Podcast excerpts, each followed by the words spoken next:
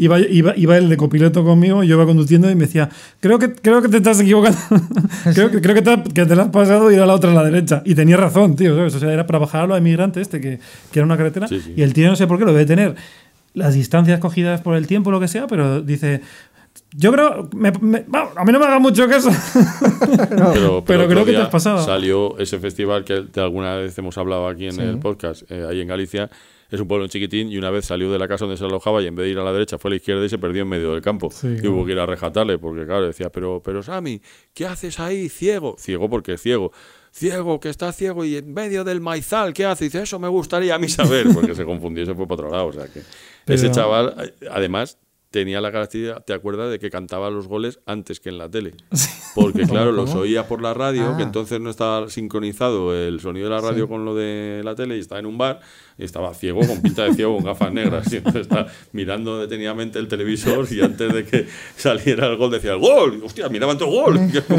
¿Cómo, cómo, Tiene cómo lo ha conseguido el jodido ciego? Bueno, y, sa- y sabía, y, sabe, y sabía, ¿no? Sabe, sabe de cine la hostia. se te, te empecé a contar las películas. Bueno, no sé qué. Michelle Pfeiffer, qué buena estaba. Y ¿pero cómo lo sabes? ¿Y él no ha visto nunca? O... No, no, no, No, he visto no, nunca, no, es de nacimiento. nacimiento. Me acuerdo que me lo. Bueno, eso le pasa a Fernando Echeverría también, el del grupo Risa. O sea, sabe un huevo de cine, pero es porque, yo qué sé, pues se lo cuentan o porque se lo No, imagina. O sea, eh, verá películas. No las verá, pero verá. Las escucha, claro. las escucha. ¿no? Sí, yo, yo fui un día a poner, sintonizarle la tele a Fernando y me dice, te no pasa, tal. Somos muy amigos, yo, sobre todo de su hermano. Y entonces había quedado solo y dice, oye, ¿te importa venir? Porque tengo un lío con la tele, no sé qué. Y entonces, claro, piensas que cosas tan naturales como para todo el mundo, como es los canales de la tele, cuando viene una reconexión esta de la TDT y se descojonan, para ellos es un, es un lío. Y entonces cogí el mando de distancia y dice, mira, en el 1 veía, claro, con toda normalidad, en el 1 veía la 1, en el 2 la 2, y ahora estoy, está descojonado, no sé si es el 17 es el canal 13 o en el 5 el canal 4, esto, esto no hay quien lo vea, claro, estás hablando con un ciego y es una cosa muy chocante, pero ellos hablan como si fueran videntes, que es una cosa que a mí me, me A alucina. mí también, y de fútbol. Él es muy aficionado al Atleti y te. no, a mí me gustaba Luis Aragonés, no sé, el, el regate que tenía cuando se giraba. Dices, pero Ya, por Dios. ¿Cómo puede ser eso, tío? Pero no dice ninguna bobada, o sea, te quiero decir, o sea, tiene. tiene Pero su- porque su- alguien su se lo tiene que explicar. Claro, ¿no? Lógicamente, Bueno, pero. Cuentan que el eh, Juan Antonio Cebrián, este de La Rosa de los Vientos, este hacía, tenía un, un- una sección dentro del programa que era pasajes de la historia, en la que él contaba la historia de un personaje Sí, me acuerdo, yo lo famoso de la sí, historia y tal, sí, sí. y él lo hacía sin guion, lo hacía de memoria.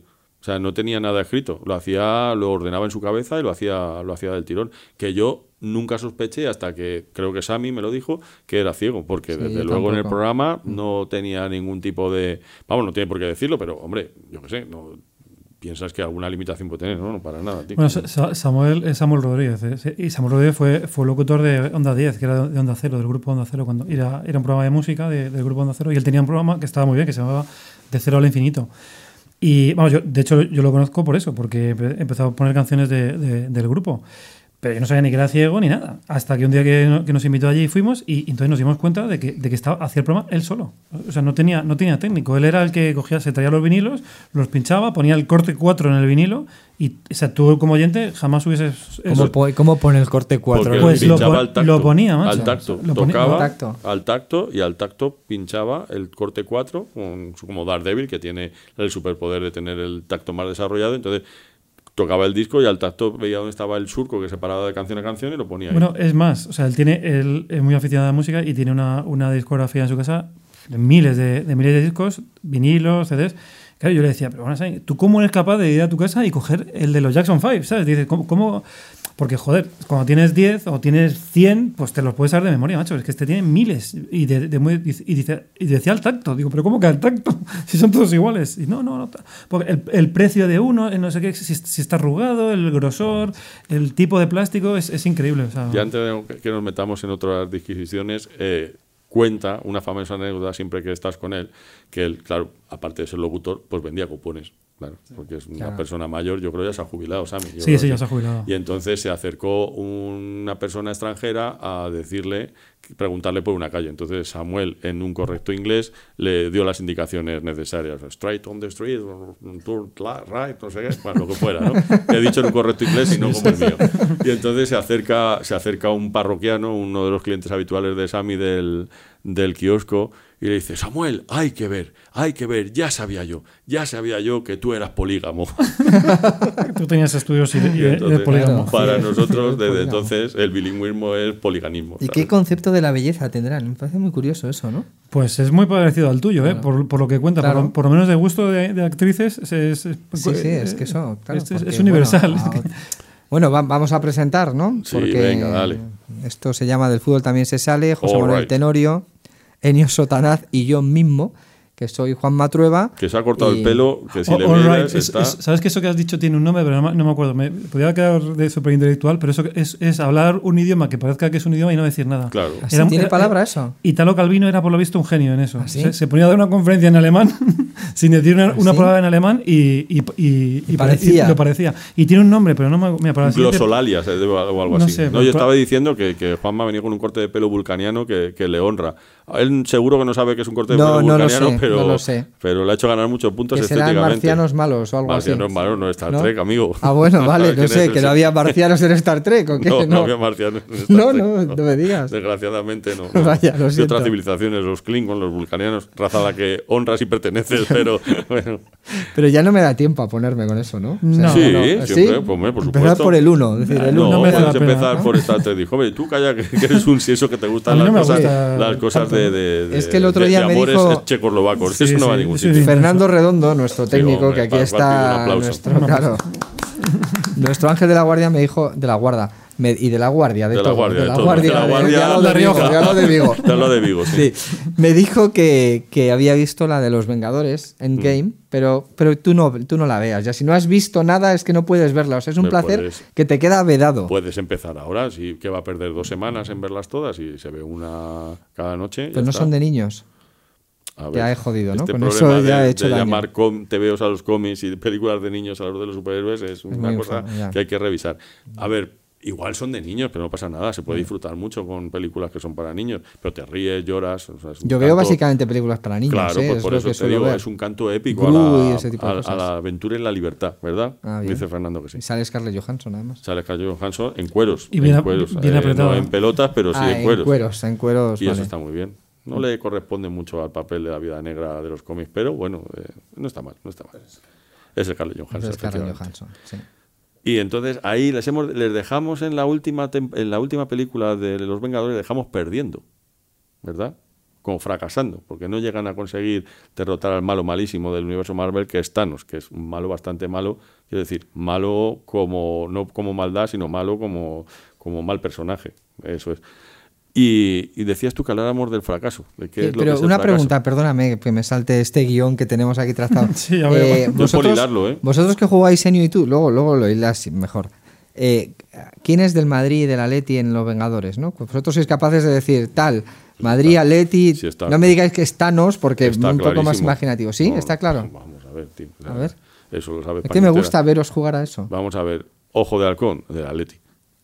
Claramente, no tiene poderes y va con su flecha nada más. tío. tiene poderes. Correcto. Thor, es rubio, se está casado con una maciza, ¿sabes? Parece que claramente. es simpático el jodido, ¿eh? ¿Sabes? Sí, Thor es más bien del Barça, Del ¿sabes? Barça, sí, Ah. Thor no es del Madrid, es del Barça. no, del Barça. Eh, Iron Man del Madrid, clarísimamente. Clarísimamente. Chulo, Playboy millonario, ¿sabes? Del Madrid. Pues es que está cantado. si- vaya, vaya mierda de juego, tío. Si es que no. si es que es súper fácil. Sale, sale sencillísimo, tío. Ya, ya. La eh, Scarlett Johansson es de La vida negra es del Barça también. ¿Sabes? Y dime más personajes en las pelis, porque en los cómics hay, hay montón. La visión, la visión que es un ser artificial creado por un ordenador, el Valencia, si quieres, ¿sabes? Es un equipo que, Valencia. un ¿Y el- equipo que no y tiene. Capitán América? El Capitán América No fue del claro. Madrid, No tengo- pero ah. ha, tenido una epifanía y se ha vuelto del Atleti. El Capitán que América es eso. Morata, tío. Es así, tío.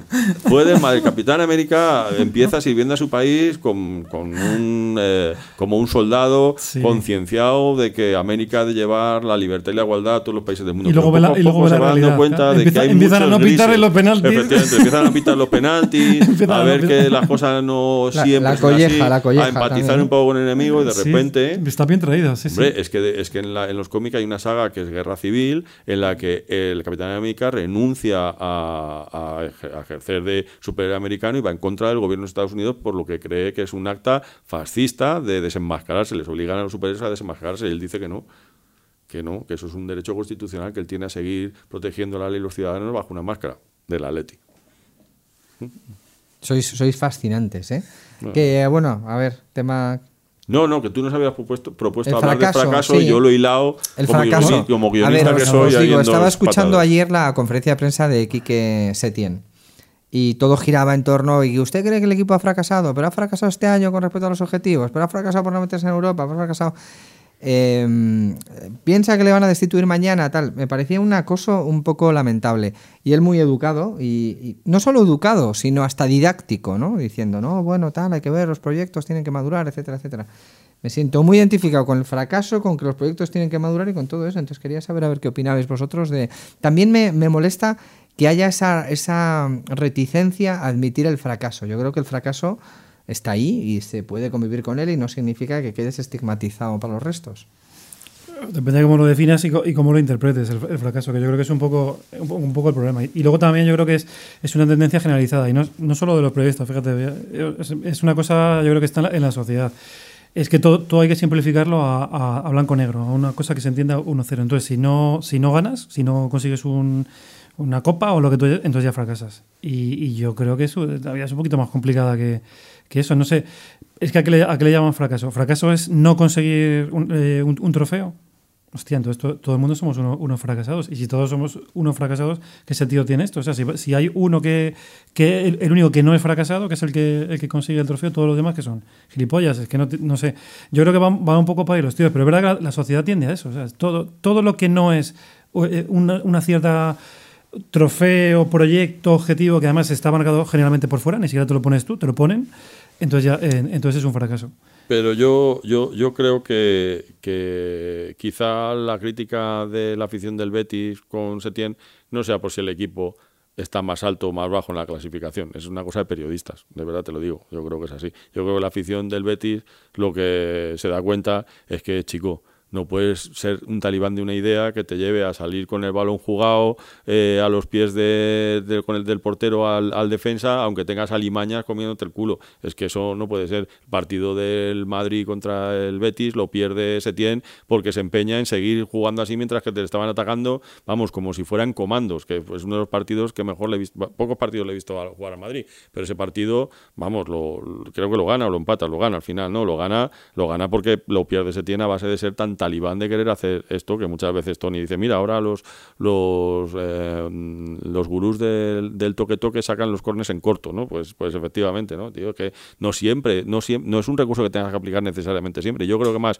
la afición del Betis va está cabreada por eso que por el hecho de que su equipo igual no entre en, en Europa. Un fracaso para el Betis sería bajar a segunda división evidentemente, porque es un club que tiene presupuesto y jugadores para permanecer con holgura en primera, pero no clasificarse para Europa, Pf, pero ¿cuántas veces ha clasificado el Betis para Europa? No, no lo sé, que pu- tú puedes tener las aspiraciones legítimas de ganar la Liga o la Champions si quieres, pero hombre, yo creo que está en donde tiene que estar. Como bien dijo ese, ese, ese capitán general de hombres libres que es el Cholo Simeone, al final tú miras la clasificación y ves que el presupuesto pone a cada uno en su sitio. Y es verdad, o sea, hay excepciones todos los años, como este año va a ser el Getafe. O el Atleti. o, o el Atleti, no, pero el Atleti va a quedar segundo, Claro. vale, sí, efectivamente. Bueno, el, el que va detrás le, Efectivamente. le cuadriplica. Sí, el- sí, sí, tienes razón, hay excepciones, pero, pero generalmente la tabla clasificatoria es bastante justa en el reparto de dinero y de, y de puestos, vamos, casi siempre es así. Yo estoy, bastante de acuerdo. Yo, lo que es- a ver, no estoy tan cerca de la órbita de la gente del Betis como para, como para sentar No, yo no, yo me lo imagino. Esto es un, cátedra y tal, pero vamos, esto es un cuñadismo La- sí, por eso, la- las voces que me llegan, yo, yo- o sea, están divididas. o sea, hay gente que es muy defensora de. Te oye, tú oyes voces, te, te llegan voces. pues, pues ahora lo entiendo todo. Y del Betis, ¿sabes? y del Betis, o sea, no voces de... Pues normal, pues ahora ya sí. Ahora ya sí. Pues, pues dicho eso, no, eh, yo creo que están divididos. Hay, hay de todo. Hay gente que está a favor y, hay gente que está en contra. Pero lo que sí que creo que le achacan, o, o todos coinciden, en la falta de competitividad. Que eso al final un poco es lo que siempre, siempre- también Simeone eh, incide. Entonces, Entonces, cuando tú, tienes, cuando tú eres competitivo, el hecho de conseguir o no los objetivos muchas veces depende de, de- de casualidad, de un partido, un árbitro, una- un día, una mala racha. Pero yo lo que sí que creo que hay una- un sector importante de la afición del Betis que le, que le- le achaca o que, o que teme que el equipo ha perdido comp- competitividad. Y, pero claro, eso es un fracaso. Hostia, es que yo, yo no valoro las cosas así en, un fracaso. Entonces, eso sí que es, a mí sí me parece motivo como para plantearse si merece la pena seguir apostando por el proyecto. Pero no porque, no sé, hay- haya entrado o no haya entrado, porque eso yo creo que depende de muchos. Pero es verdad que periodísticamente tendemos a, a un- a una cosa que sea un eslogan o un titular o algo que, que sea muy simplificado para que todo el mundo lo entienda. ¿Fracaso o no fracaso? ¿Estás con Setién o estás en contra? Hostia, es que yo creo que hay más matices que, que- que todo eso. Es como lo de, volviendo al lado de Simeone, es, es que es, o estás a favor de Simeone y no le puedes criticar nunca jamás en la vida, o estás en contra y todo lo que haga está mal. Hostia, es que, es que no... Y, y- y esto es así, o sea, eh, eh, nos, nos estamos acostumbrando a medir la- los resultados de los equipos por fracaso o no fracaso. O sea, ¿tú, tú en esta liga hay algún equipo que no haya fracasado? Mira, dice el diccionario. Vamos al diccionario. Venga, vamos al diccionario. Primera acepción. Resultado adverso de una cosa que se esperaba que suce- sucediese bien. Mi proyecto ha sido un fracaso. Bueno, desde, desde ese punto de vista no es tan grave, ¿no? Bueno, Claro. ¿qué, qué es lo que...? qué- bueno, depende, pero ¿quién, quién, O quién sea, lo te esperaba? planteabas una expectativa. ¿Quién Bueno, se yo- planteaba Yo creo que en el caso de Setién es obvio. Además, de hecho, Setién ayer admite, admite la- el fracaso, vamos. Claro. Quiero y decir, después pero- la segunda acepción dice suceso adverso e inesperado.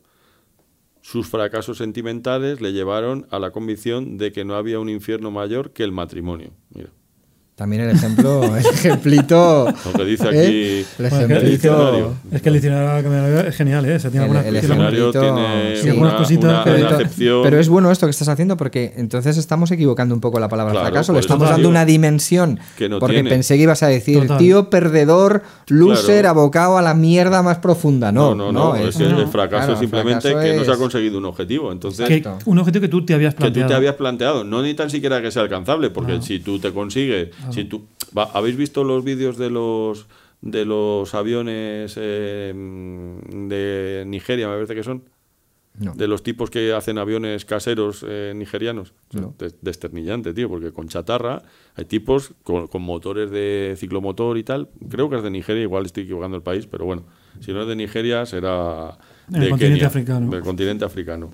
Eh, y entonces ellos cogen y hacen un avión ahí de puta madre con un diseño, lo pintan de mil colores, súper guay. O sea, el avión es cojonudo. Y no La vuela. que no vuela. ¿sabes? Ah, ya te iba a preguntar. Y hay millones de tipos con, con, con mucho ahínco y mucha determinación, con motores de ciclomotor, eh, intentando hacer aviones que los pintan súper chulos, porque la verdad es que, mira, igual ingenieros no son, pero tienen un arte para pintarlo que son la hostia. Entonces, tío, ahí a lo mejor está ahí Mobutu, que está ahí arando y coge y dice, pues me voy a hacer un avión y tal. Y oye, le pone un empeño de la hostia. Pero le ponen motor y todo. O sea, Sí, sí, o sea, le ellos ponen quieren que motor. vuele, ¿no? Sí, sí, ellos quieren que vuele. Entonces, claro, eso es un fracaso. Eso es un fracaso, que te, creado unas expectativas, no porque en Nigeria no haya ingenieros, sino porque ese señor no es ingeniero. Vamos, no, no, no confundamos los términos. No quiero decir yo que en Nigeria no haya señores preparados para hacer aviones, pero no ese señor eh, pasaría igual si lo hiciera un señor de Soria que O está ahí yo destipando, o tú, o lo que sea, pero bueno, tú todavía podrías tener Tú- los tú a lo mejor te conocimientos como a lo para, mejor para te que vuela. vuele, para que algo volase, pero yo desde luego no.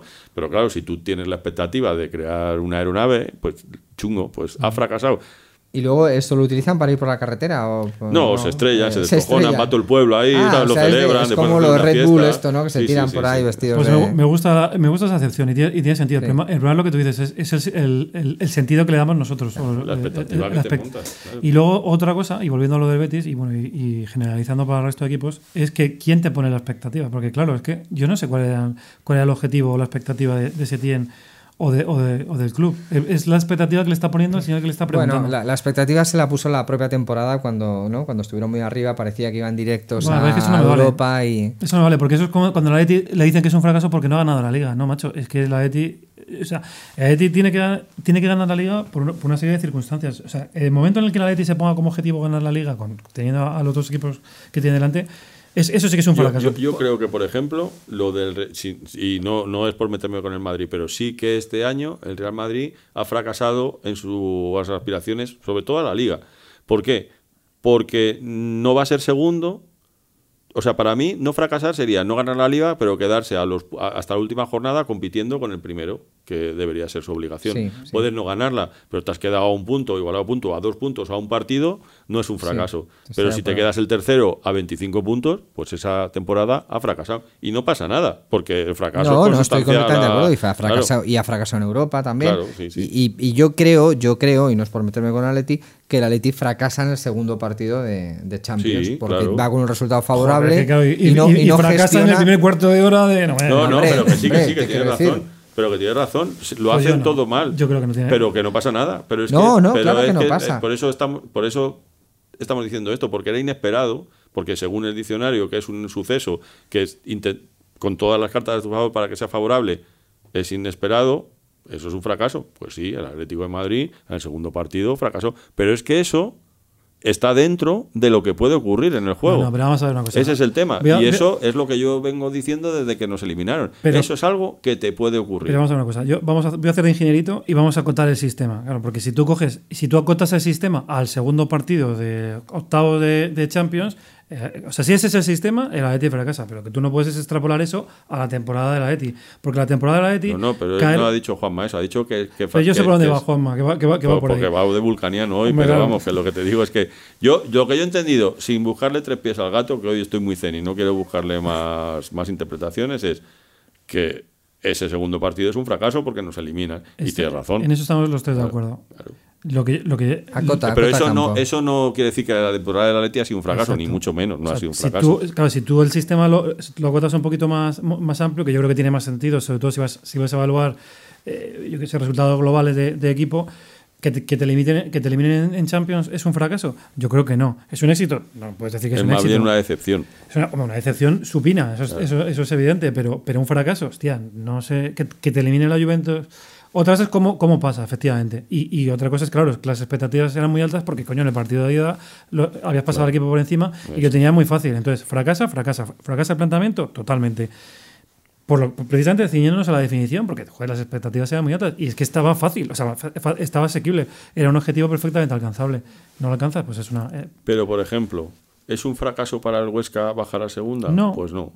claro, ahí voy. No, porque va a llegar vivo y con opciones al salvarse hasta prácticamente el final de la liga. Y desgraciadamente ha habido muchos partidos que ha empatado en el último minuto, que le han metido un gol y tal, ha estado compitiendo en todo. No ha sido abrumadoramente eh, Inferior a nadie. inferior a nadie.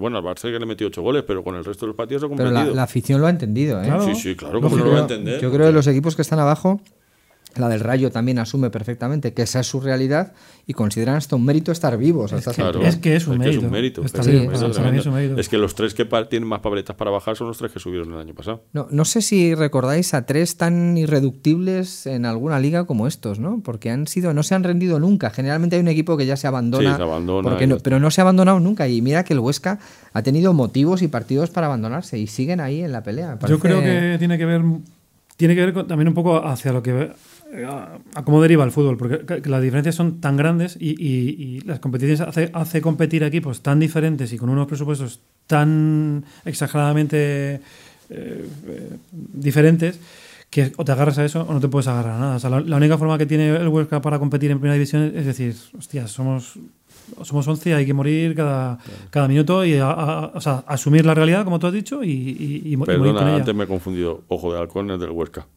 Ojo de Un tipo que simplemente armado con, su con sus flechas compite contra pues, mm, Es seres verdad. que tienen poderes cósmicos. Ese es el Huesca, Ese es el claro. Huesca. Es así. Fue Ojo de halcón que ha vagado sus flechicas ahí, hombre. Y está intentando parar a, a entes que son comparables a dioses.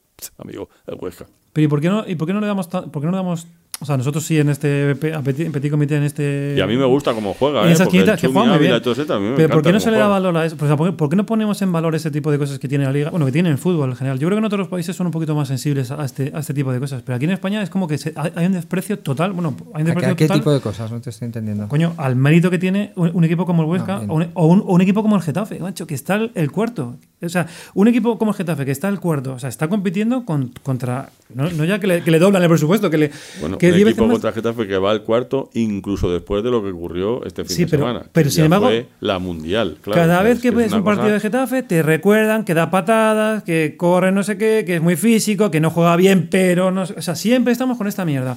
Coño, ¿qué quieres? O sea, ¿qué, qué, Claro, qué- qué- el quieres? O sea, es que, es que, si, hablase tu idioma y jugase como tú, estaría peleando con el, con el Huesca. Sí, además hay más jugadores en el campo que aficionados en la grada. Es el Getafe. Esto es así. O sea, no, Pero- no- pero- Un saludo para los amigos saludo. de Getafe, a ¿por los que adoramos. No, pero si yo no tengo nada. Pero ¿por qué no le.? Pero es verdad, hombre. a Pero ver, incluso periodísticamente. Pero no tiene un apoyo, no es un equipo de estos que lo lleven Claro por a su afición. Tal. Todo- pues, Getafe, todo- el 80% eh, un- algunos sean del Madrid, otros del Atleti. Y los que quedan ahí de Getafe, los pobrecicos míos. Luego tiene todavía más mérito. Más mérito todavía, claro. Sin embargo, eso, que a mí me parece o sea, es romántico y, y totalmente cinematográfico es, es- esa historia, incluso periodísticamente me parece muy interesante. Pues aquí se, no solo no se le da bola, sino que encima se desprecia, ¿no? recurriendo al topiquito de, de que da patadas, de que juega mal. Sí, eh, va al cuarto a pesar de... siempre, tú eh, escuchas cualquier partido de- del Getafe en la televisión o cualquier, o cualquier artículo. Yo me, acuerdo, creo que ya lo he contado, que cuando la Leti gana la liga... Era la misma historia, que si, que que si los goles en, a balón parado, que si las patadas, que, que luego encima era todo mentira, pero bueno, se recurría a eso como que había que poner un pero al hecho, en lugar de, de dar- de darle la vuelta y ponerlo en el lado positivo, por ejemplo, cuando gana el Leicester la liga en, en Inglaterra, ocurre esto que estoy diciendo. Se- o sea, lo venden como la, como la historia de Capero- bueno, de no, de, de, De Cenicienta. De Cenicienta, ¿sabes?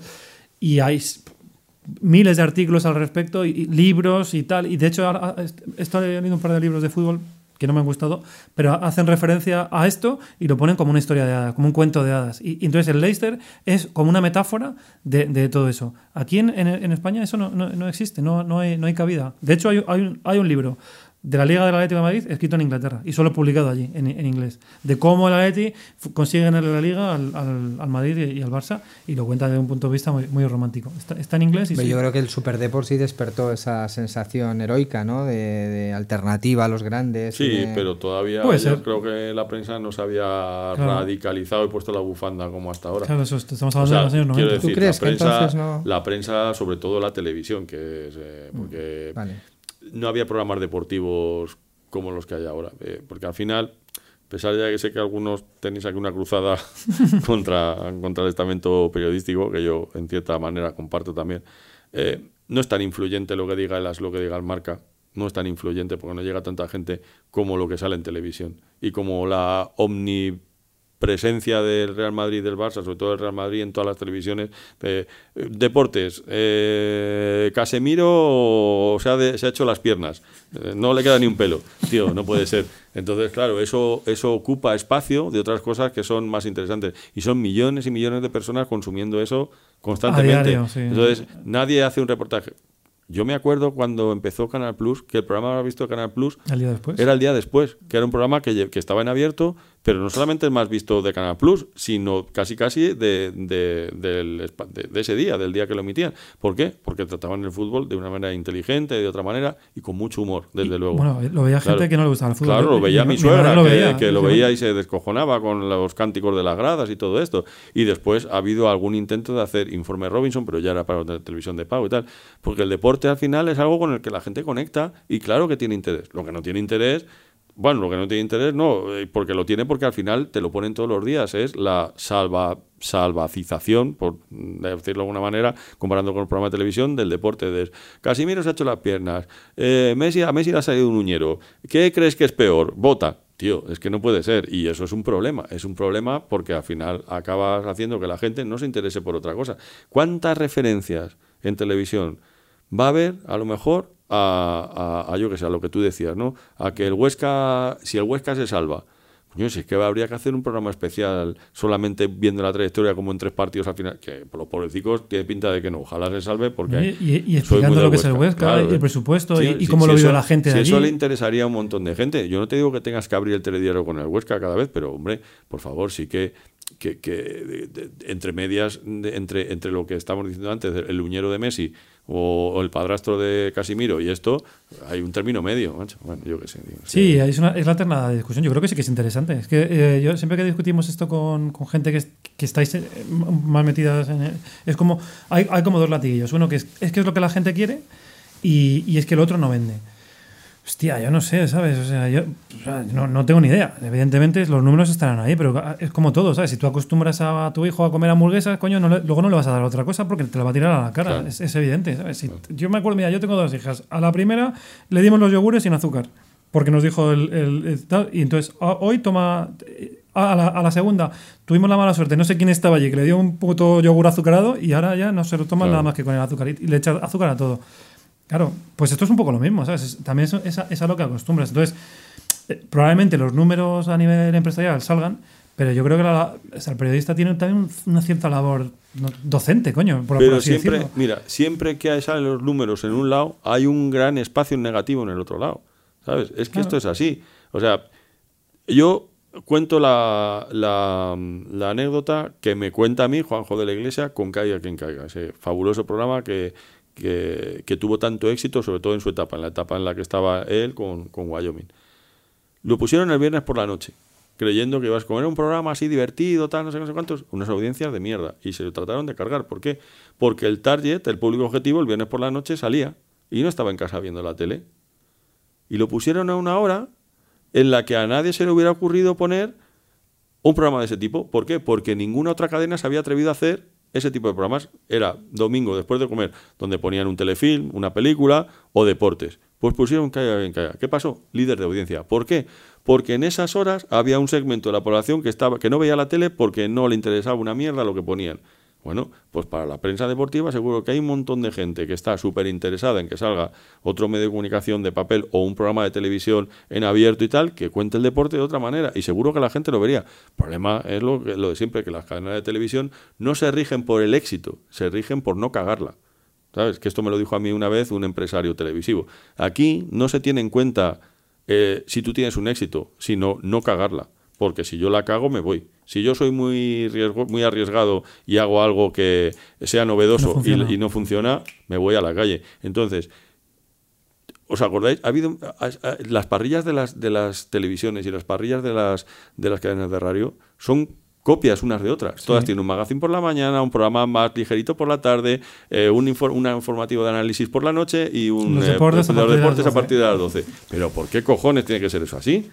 ¿Por qué tiene que ser así? Y las televisiones exactamente igual. O sea, todas son exactamente iguales. El telediario es ahora, un programa, mm, entre comillas, y entiéndase ligero para, para amas y amos de casa por la mañana. Las y después las a la misma películas a la misma hora, tal. Pero qué cojones, pero, pero estamos locos. O sea, tío, tú lo harías eso. O sea, tú, tú, tú en, en, un- en tu actividad profesional copiaría- copiarías justo al de al lado. Hombre, eso es una locura, tío. O sea, tú si, hay, si en tu calle hay un restaurante chino, ¿pondrías otro restaurante chino al lado? No, hombre, no, por un italiano. ¿Sabes? Es que no tiene sentido. Pues, pues resulta que todos los medios de comunicación hacen eso. Y yo creo que es porque al final el directivo de ahí valora su esfuerzo y su trabajo en no cagarla. Si este tiene un 10, que yo, si tengo un 9 o un 11, voy bien. No, si no se trata de que tengas un 11, se trata de que tengas un 30. Porque si sumas toda la, toda la tarta de gente que está viendo la tele en ese momento, no llegan a ser ni un 25% de la población que hay en España. Luego hay un 75% de gente que no está viendo la tele. ¿Por qué? Porque, porque se la pela lo que le están echando.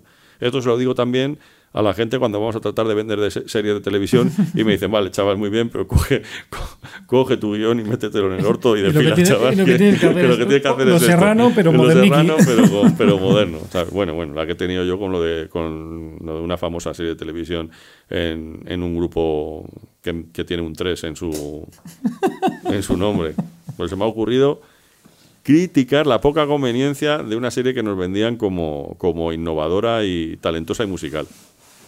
Bueno, yo, yo os cuento muy brevemente mi experiencia. Eh, cuando yo trabajaba en un periódico de papel, si las portadas no eran del, del Madrid, vendía menos. Si el Madrid perdía, vendía menos. Y si se te ocurría hacer una portada con algo que no fuera fútbol, vendía menos todavía. Estoy con Enio en que se necesita un proceso de reeducación. que Es muy difícil a alguien que está acostumbrado a algo cambiarle el paso y tal. Eh, lo que ocurre es que nadie tiene paciencia para hacerlo, porque Nadie. se quiere arriesgar Claro. eh, a, a perder, aunque sea de manera inmediata. Cuando llega Internet y en los periódicos digitales y tal, la cosa ya es muchísimo más perversa todavía. Hay una medición eh, al momento de la, de la audiencia de los artículos. Entonces, ¿qué, qué se dan cuenta? Eh, a mayor gilipollez de título, más audiencia, más pinchazos. Eh, más el Madrid, si la gilipollez tiene que ver con el Madrid, mejor. Si de Más polémica. Entonces, claro, al, Claro. al final nadie toma una decisión Pero- eh, meditada, no hay una visión a medio plazo, es Pero una si visión tú, a quieres, corto. si tú quieres tener pinchazos, pon porno. Y Claro, tendrás no, no, todos no, los del mundo. Pero eso, claro. esa, esa es la Claro, idea, ¿no? claro, ¿Y, y por qué te crees que tienen galerías de tías en pelotas los medios de deportes? Claro, por eso. pero, por pero- eso, porque pero no claro, se atreven a dar entonces- porno, pero dan que eso. lo que entonces lo que pasa es que tú te estás la transformación digital no es una transformación digital del periódico en papel a periódico digital, no, transformación digital es que antes hacíamos un periódico y ahora hacemos una página web en que la gente entra ante, a- ante una serie de estímulos que pueden ser de deportes o no, pero que no tienen nada que ver con el ejercicio del periodismo. Y ese, es, y ese es el tema. O sea, el periódico no se ha transformado Sí, lo en un terrible es que periódico esté de digital, acuerdo sino en- contigo. si- sino en, en un espectáculo, otro, otra cosa de Sálvame, pues eso, a ver quién se ha peleado, quién se ha caído. exacto. Yo creo, en, Exacto, en el caso del exacto. de deporte, hay, hay otro elemento Entonces, que creo. alguien debería retomar eso. Espera, Sí, Igual no, es es que la- tiene que ser una decisión empresarial, alguien que tenga Igual es a la ¿Me paciencia. contra, dejáis a lo decir, me dejáis- me dejáis decir una cosa? Yo, yo creo que, que hay un elemento que, que ta- que- que lo, co- que lo complica y es que es muy caro. O sea, el, el fútbol, sea, o sea, los, los, eh, el, el dinero que, que mueve es exagerado a, a- a todos los niveles. Entonces, si un, si un medio apuesta por el fútbol y le cuesta un pastizal poner un vídeo o, o retransmitir, porque al final los, los medios audiovisuales son dos o tres. ¿eh? Es que aquí estamos hablando de, de los medios, pero es que son dos. En el fondo son, do- son do- dos grandes grupos que compran eso y lo, y lo tienen que explotar. Entonces, también es- yo entiendo desde el punto de vista del empresario que es muy difícil hacer un plan a di- a 10 años cuando te has dejado un, un dinero de la leche y lo que quieres es sa- sacar rentabilidad a, esa inversión. Entonces vas a lo, vas a lo más fácil.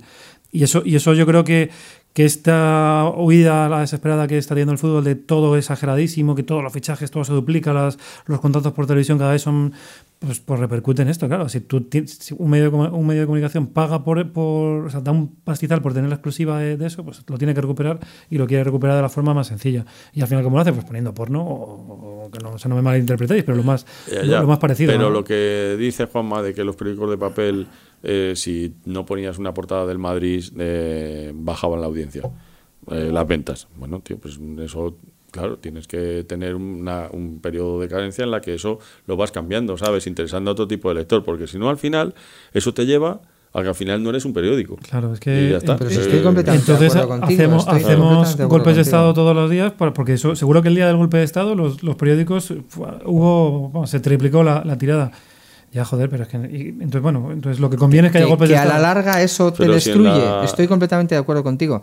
Pero es que los que mandan, a la larga ya esperan estar jubilados. Claro, bien jubilados. ese es el Eso problema. esa es la Pero- historia. ¿eh? pero lo mismo pasa- Los que arreen, los que vienen detrás, sin, que arreen. sin meterme en ningún tipo de disquisición política, lo mismo pasa en la televisión. El fenómeno de Trump, se- vamos a hablar del fenómeno de Trump y no de lo que pasa en España, que nos es más lejano y así nadie se enfada.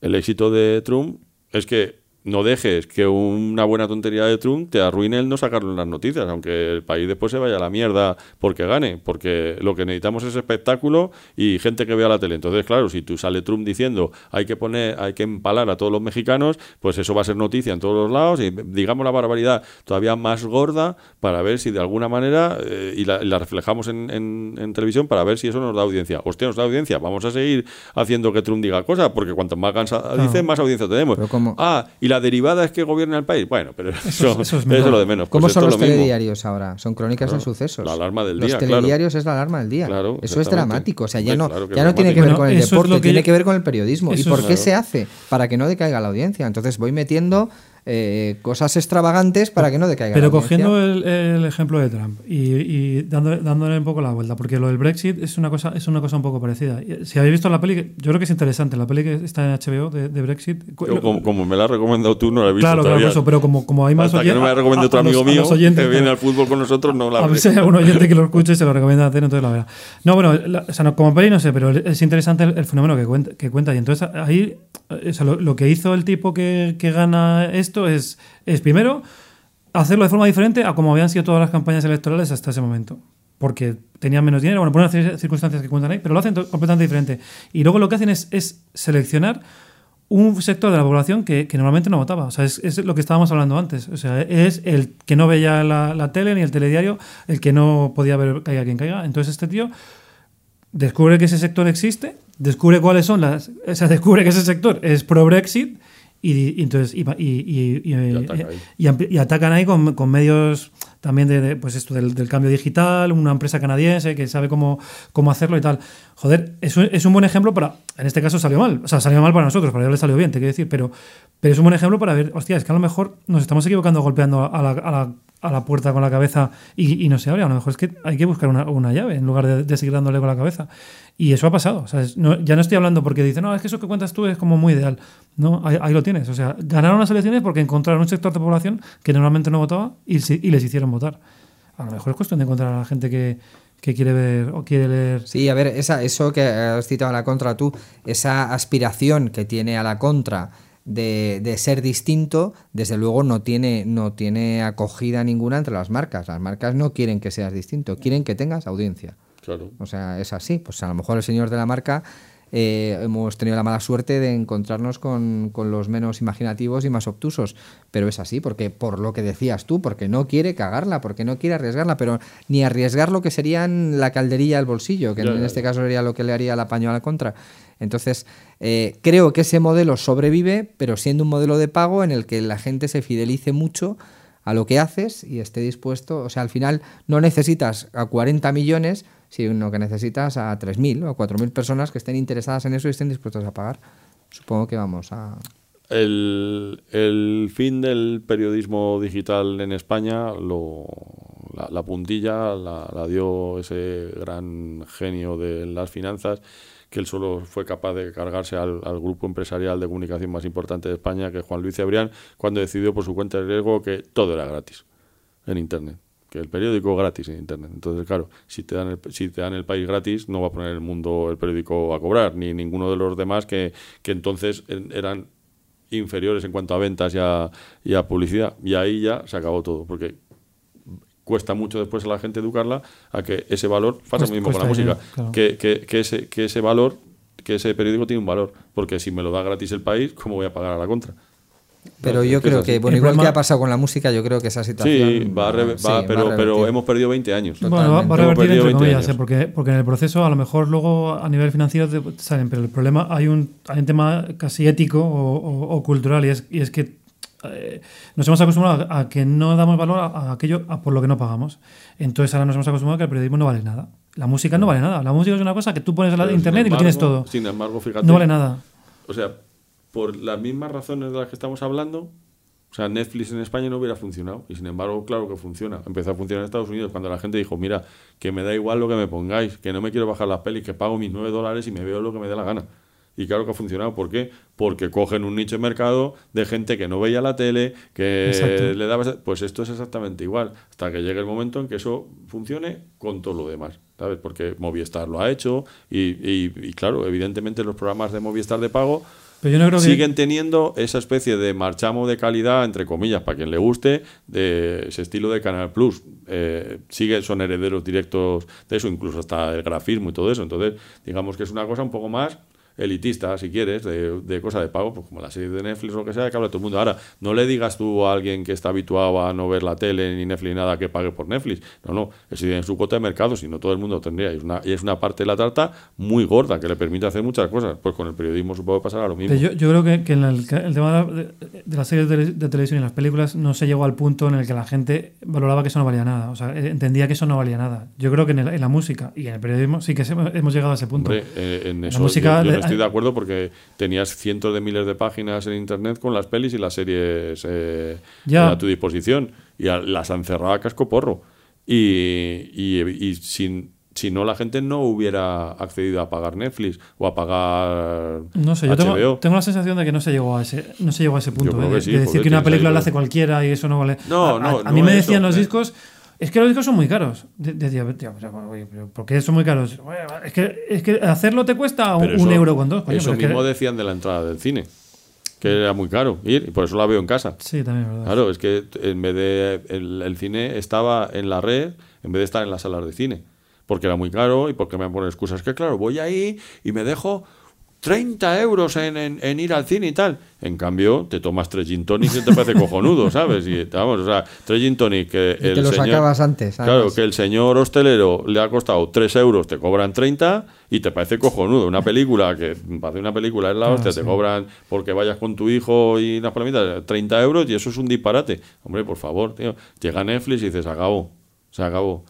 9,90 euros con 90 y me voy a poner a producir como loco. Y a todo el mundo comprende que es un precio razonable y que como son muchos, pueden permitirse producir. Pues de puta madre, está muy bien. Y ese es el futuro. Y yo creo que eso va a ir así con, el- Con con todo. todo. Con Sí, todo. Que la red, desgraciadamente, eh, tendrá, o sea, afortunadamente tendrá muchos contenidos premium pagando y muchos contenidos free de cosas ligeritas y roba roba clips, como, ¿no? ¿Cómo es? Ro- Sí, roba- el clickbait y estos- clickbait, estos esto, ¿sabes? sistemas. Para, para, para Y- que y- quiera y- ver eh, a Ronaldo Nazario se le sale un huevo. Hostia, vamos a verlo, tío. Ya está. claro. Y siendo verdad todo lo que estáis contando, la situación del periodismo todavía es muchísimo peor porque eh, músicos eh, sois pocos, aunque la música sea de libre acceso. Ya, ¿y cuántos periodistas hay? Todos No son sé si hay más periodistas que todo el mundo es periodista, sí. Ahora en las redes todo el mundo es periodista. Bueno, es sí, decir, el, el periodista ha perdido valor, no solo el periodismo, sino el periodista.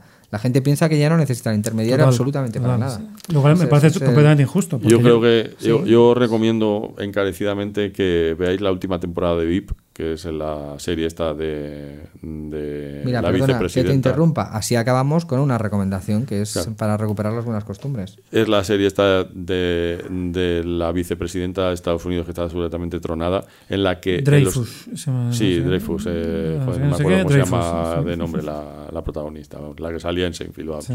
que es una barbaridad. Y aunque la empieces a ver en esta octava temporada, que ya es la última, ya acaba la, la serie, eh, todo lo que estamos hablando viene reflejado ahí.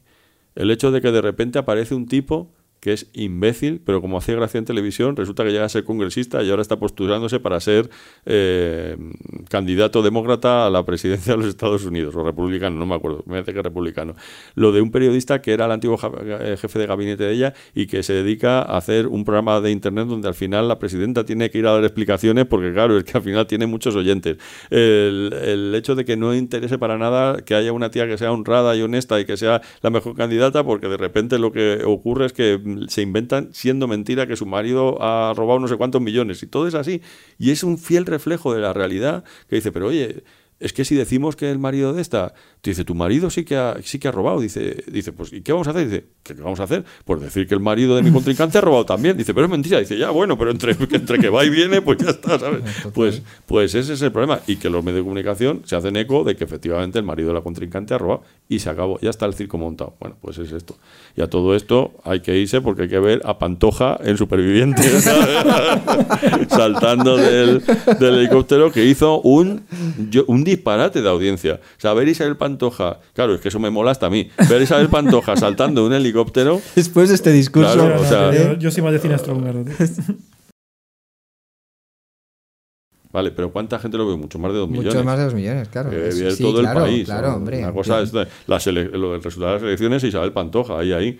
De hecho, yo creo que si Isabel Pantoja se presentara con Jorge Javier Vázquez, o sea, sería no una fuerza. tengas ninguna duda. O sea, no tengas vamos, ninguna duda. Es el Chiquile 4, hombre. Y, Arrasarían. Y, y Pantoja canta mucho mejor O sea, que el Chiquile 4. Bueno, con estos pues sabios apuntes. Pues. Alberto, no te preocupes, hemos vuelto. Que, que estaba, estaba huérfano. Hacías ese viaje hasta, hasta tu trabajo Y sin poder ami- y nuestro amigo Cantelar, que es un fiel oyente de. de- Sí, Cantelar, cuando quieras esas que te contestemos esas preguntas sin respuesta, ya sabes, simplemente nos las mandas y haremos lo que podamos. Un abrazo y hemos alargado un poquito más el programa pa- para ti, ¿eh? para que te, para que te dé tiempo a llegar al tiempo a llegar al trabajo.